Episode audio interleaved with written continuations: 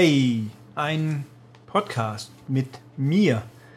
Warum? Äh, Im Prinzip, weil ich gerade Lust drauf habe und mich selber feiern muss. Ich habe nämlich ein weiteres Spiel mit Platin beendet. Platiniert sozusagen. Hey, und zwar das unlängst erschienene Steins Gate.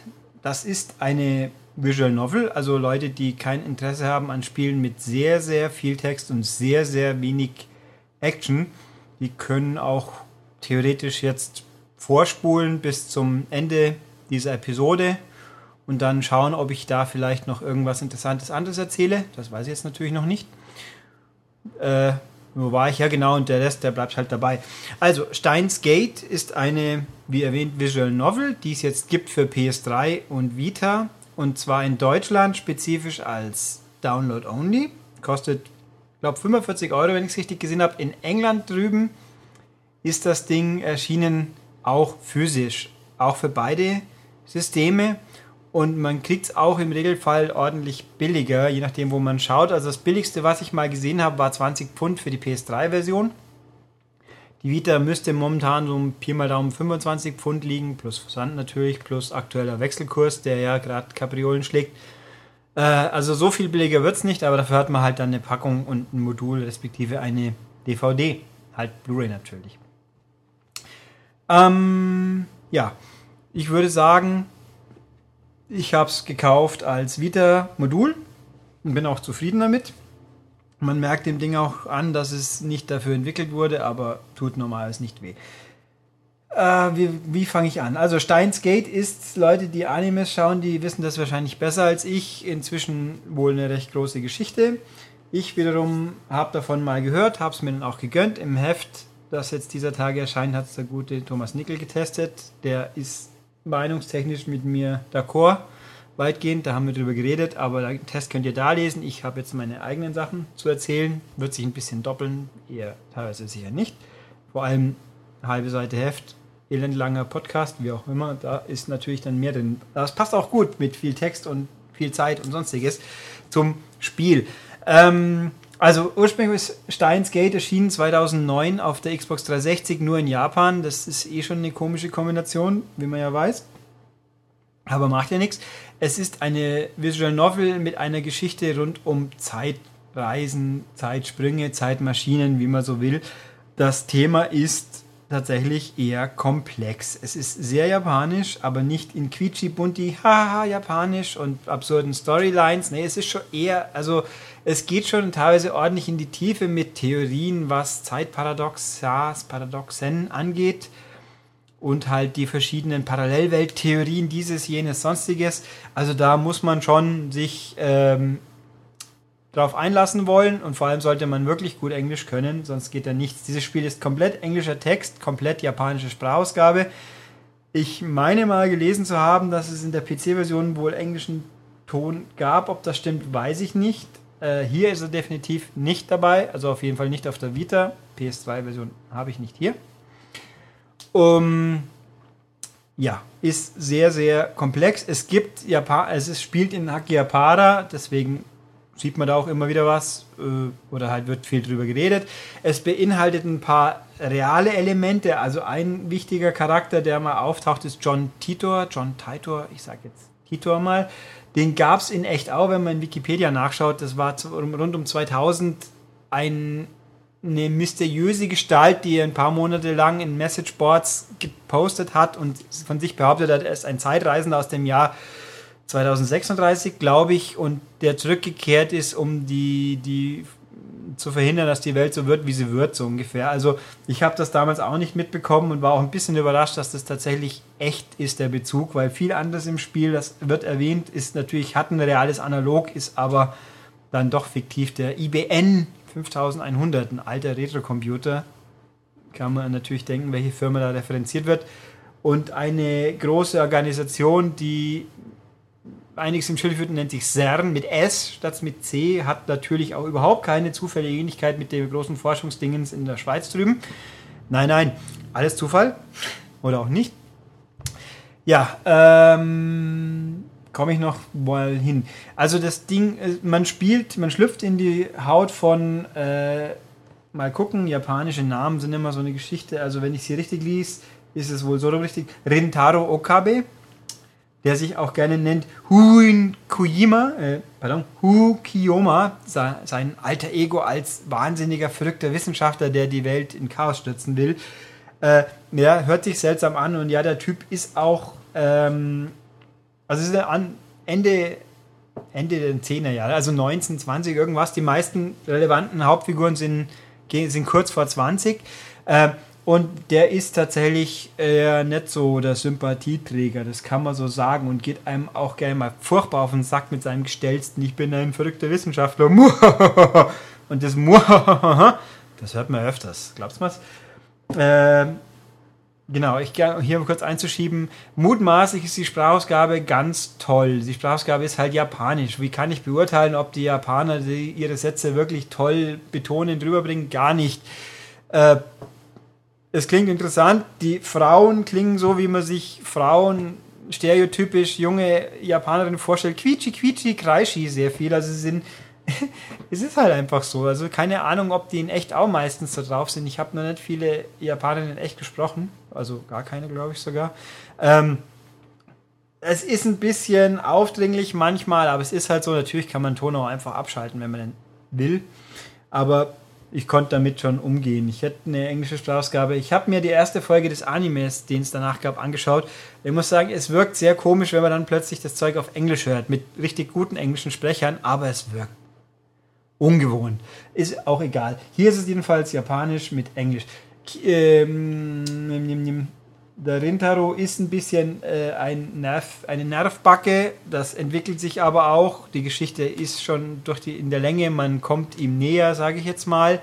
Er verändert sich durch die Geschehnisse auch einiges, in einigen Aspekten deutlich. Äh, seine junge beste Freundin aus Kindheitstagen, die Mayuri, Mayushi, wie sie sich genannt haben will, die wiederum äh, kommt sehr kindisch rüber, ist nicht dumm, wird auch gerne betont. Man merkt es auch manchmal, aber die führt sich halt auch auf wie ein zwölfjähriges Mädel, das stimmt schon. Und zwei, drei andere Charaktere, die, der, der Hackerkumpel in seinem Labor quasi, der halt Stereotyper Otaku äh, Hentai, das habe ich gelernt, Hentai heißt ja Perverser eigentlich. Äh, naja, gut, von mir aus dann ist es wohl wirklich so. Ähm, der ist auch ein bisschen plump gezeichnet manchmal, also sehr kompetent, intelligent, alles, aber halt lüsterner und der schaut viele Eroges an und sonstiges. Ach, ja, es ist halt, also dieses Ding ist halt mal wirklich richtig japanisch. Muss man sich darauf einlassen wollen, dann geht schon. Und eine, eine Nebenfigur, die in einem Maid-Café arbeitet und Katzenohren die ganze Zeit auf der sagt. Ja, gut. Egal. Also, ähm, was wollte ich sagen? Also die Story ist sehr, sehr umfangreich. Sie ist sehr teilweise komplex. Sie geht sehr intelligent um mit den ganzen theoretischen Zeitparadoxen, die man so haben kann, wenn man durch die Zeit reist in einer Art und Weise. Ähm, es bleibt eigentlich keine losen Fäden, wenn ich es jetzt im Kopf habe. Nein, das zieht sich durch. Äh, es gibt so nach und nach schaltet man Sachen frei, wo man Hintergrundinfos lesen kann. Die sind sehr interessant überwiegend und bringen ja einen auch ein bisschen japanische Freak-Kultur ein bisschen näher, sage ich jetzt mal so. Ähm, ja, was gehe ich mal, was ist es für ein Spiel? Es ist eine Visual Novel, wie erwähnt, und wer aber sowas wie Danganronpa oder Virtuous Last Reward schon mal gespielt haben sollte, der wird feststellen, im Verhältnis zu Steins Gate sind es echte Action-Titel. Da macht man ja Sachen, man rennt rum, man löst Rätsel, man hat Action-Sequenzen tatsächlich. Ich, ne? Bei Steins Gate ist dem nicht so. Hier ist man wirklich nur am Lesen, Lesen, Lesen, Lesen, Schauen, Zuhören, Lesen, Lesen, Schauen, manchmal eine E-Mail beantworten. Das ist die ganze Interaktion, die man hat. Manchmal nimmt man auch einen Anruf an. Äh, die größte Action, die ich erlebt habe, ist, man gibt mal eine Nummernkombination ein. Das ist wirklich das Komplexeste, weil E-Mails beantworten ist meistens in den E-Mails, wo es vorgesehen ist, äh, gibt es meistens ein, zwei, drei Hyperlinks. Wenn man die anklickt, dann antwortet man halt mit einer vorgegebenen Mail, die sich auf diesen Begriff bezieht und den halt beantwortet quasi.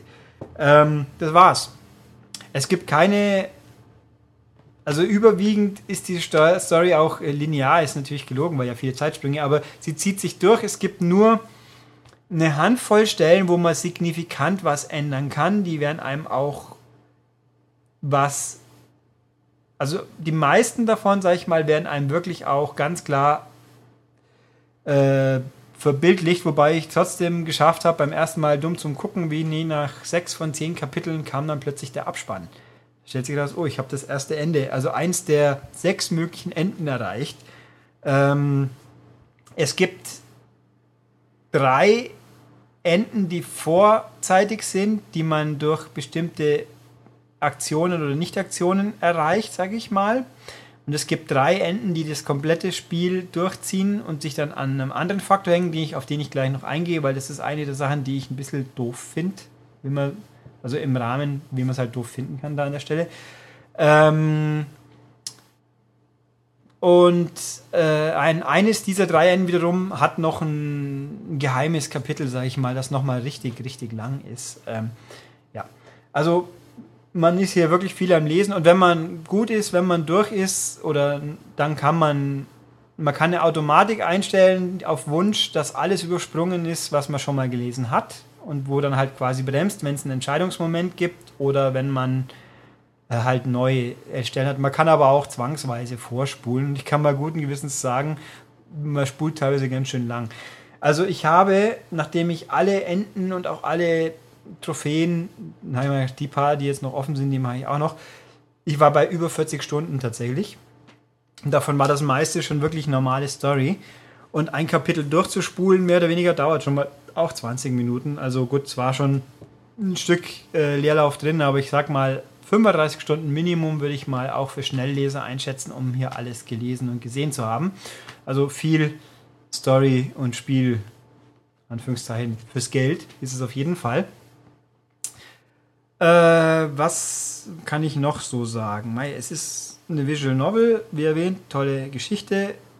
Äh, Übersetzung, die englische ist meiner Meinung nach sehr gut. Es gibt ein paar Mal, stolpert mal über richtig fiese Schreibfehler, was einen ein bisschen wundert, aber gut, bei der Menge an Text kann es halt mal passieren. Es hält sich halt dann doch in Grenzen. Äh, und die verschiedenen Enden lohnen sich alle kann ich guten Gewissens sagen. Auch die vermeintlichen schlechten Enden, nenne ich sie mal, lohnen sich trotzdem alle. Die Charaktere sind überwiegend sehr interessant. Es gibt ein paar, äh, ja, doch eigentlich alle. Es gibt keine wirklich schlechten. Ein, zwei Nebenfiguren finde ich ein bisschen